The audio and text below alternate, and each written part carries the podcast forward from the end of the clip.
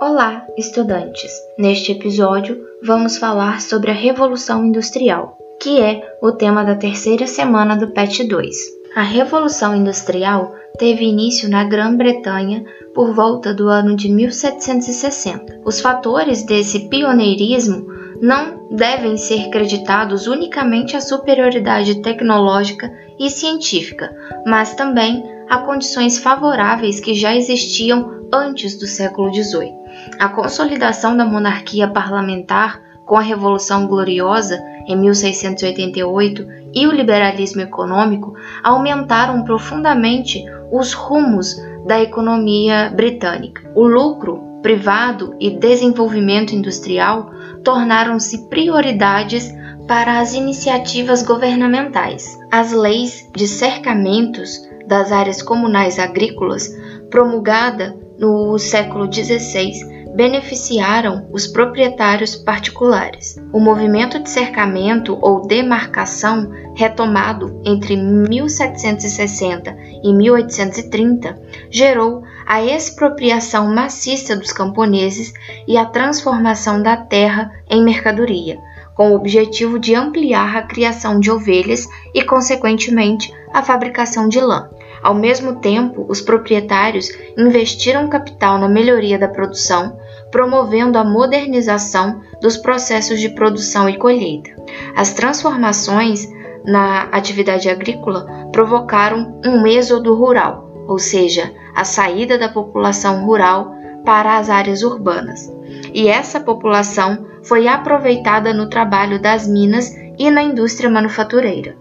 A nascente indústria britânica fabricava utilidades domésticas como alfinetes, vasilhas, facas e tesouras, além de tecidos, produtos alimentícios e outros, atendendo de início apenas o mercado consumidor inglês, e posteriormente o Estado incentivou a conquista de mercados fora de seus limites territoriais insulares. A produção de lã e algodão foi responsável pela multiplicação das manufaturas têxteis e pela supremacia britânica no setor.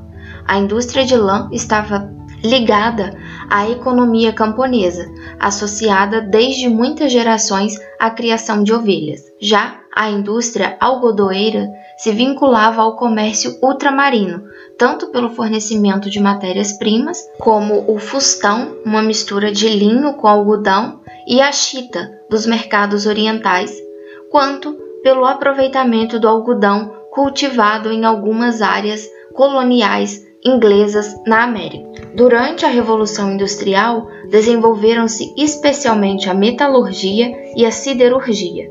A demanda dessas indústrias de base estava concentrada nos setores militar e ferroviário.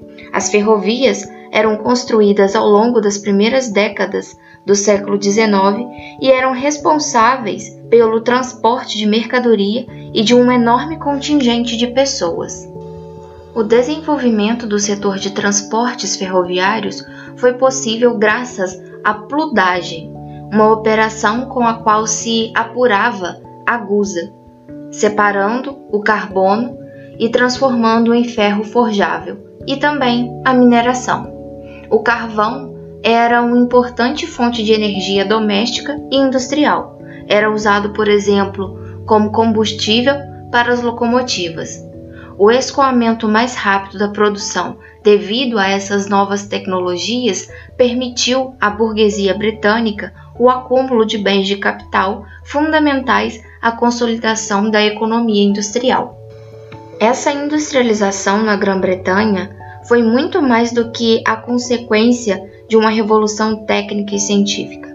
Ela apresentou uma mudança social profunda que transformou a vida dos seres humanos e gerou elevados custos sociais e ambientais.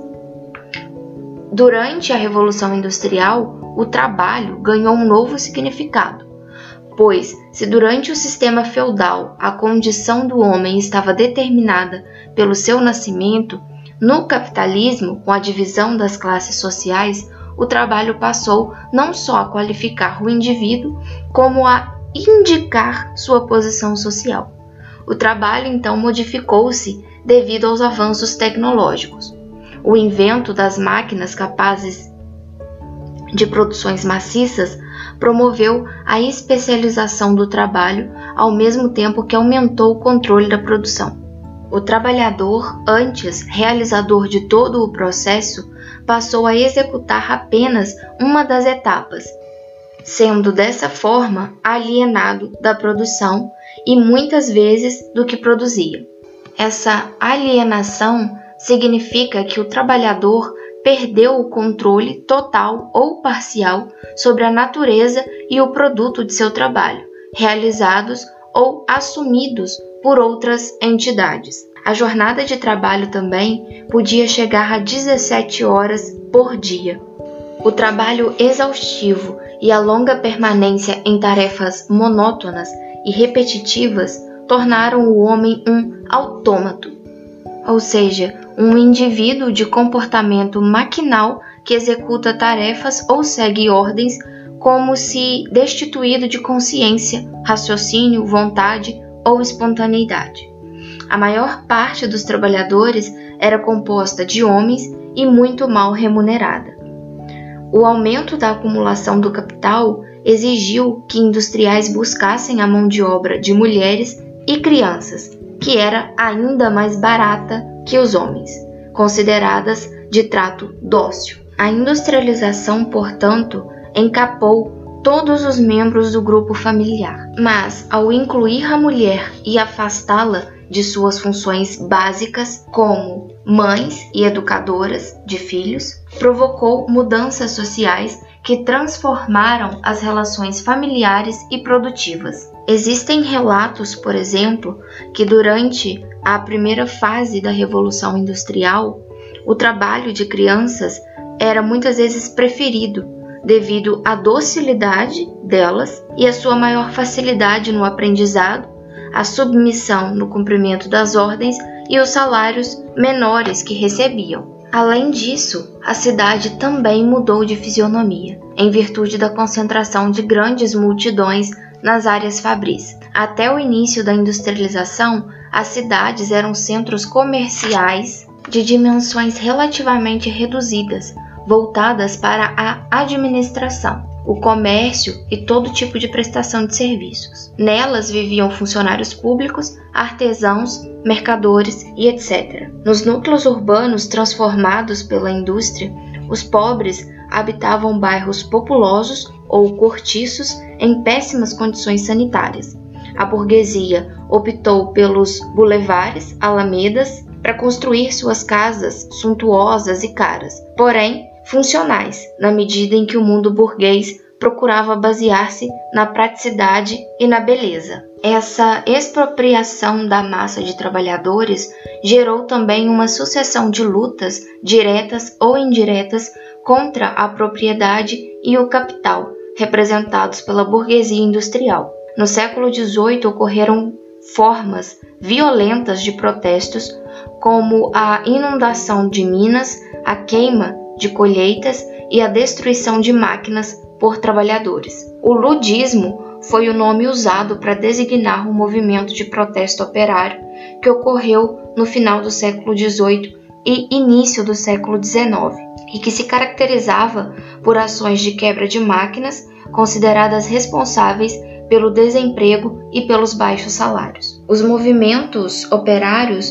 tinham diferentes objetivos, mas o principal deles era reivindicações salariais. Eles se mostravam também extremamente politizados e alguns eram antigovernamentais. O processo de resistência dos operários às máquinas foi uma iniciativa contra a alienação do trabalho ao capital, um modo de afirmar o seu poder sobre os instrumentos de produção. A destruição do maquinário constituía o último recurso na defesa de um estilo de vida mais digno e autônomo, expressão do desejo do retorno ao modo de produção tradicional, ou seja, o artesanal. Os ingleses das décadas de 1830 e 1840 foram os primeiros a incorporar as ideias de democracia, igualdade e coletivismo a um amplo e significativo movimento de trabalhadores. Esse movimento teve origem na reforma do sistema eleitoral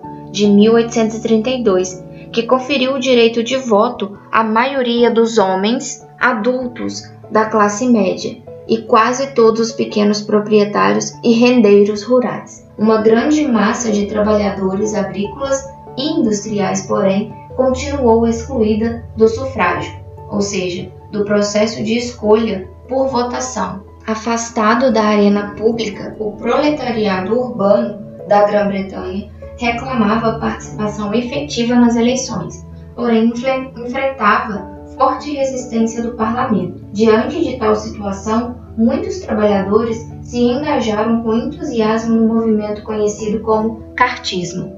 Organizado em 1838 por Fergus O'Connor e William Lovelace, o cartismo teve origem em uma petição conhecida como Carta do Povo, apresentada ao parlamento. Seu programa constava-se de seis pontos: o sufrágio universal masculino, igualdade de direitos eleitorais, voto secreto, legislaturas anuais, abolição do censo eleitoral, ou seja, requisitos de propriedade para membros da Câmara dos Comuns e remuneração das funções parlamentares. Em 1848, os líderes cartistas prepararam uma marcha de operários que deveria contar com 500 mil homens para apresentar uma petição aos parlamentares. Os organizadores imaginavam que esse número de manifestantes forçaria o parlamento a conceder as reformas. Entretanto, no dia marcado para a apresentação, 10 de abril de 1848, uma chuva torrencial esvaziou o movimento. Apenas a décima parte dos operários compareceu à marcha, mas o espírito do cartismo sobreviveu, com exceção da exigência de legislatura anual. Os demais pontos do programa foram incorporados posteriormente pela sociedade britânica. E assim finalizamos este episódio. Bons estudos, até a próxima!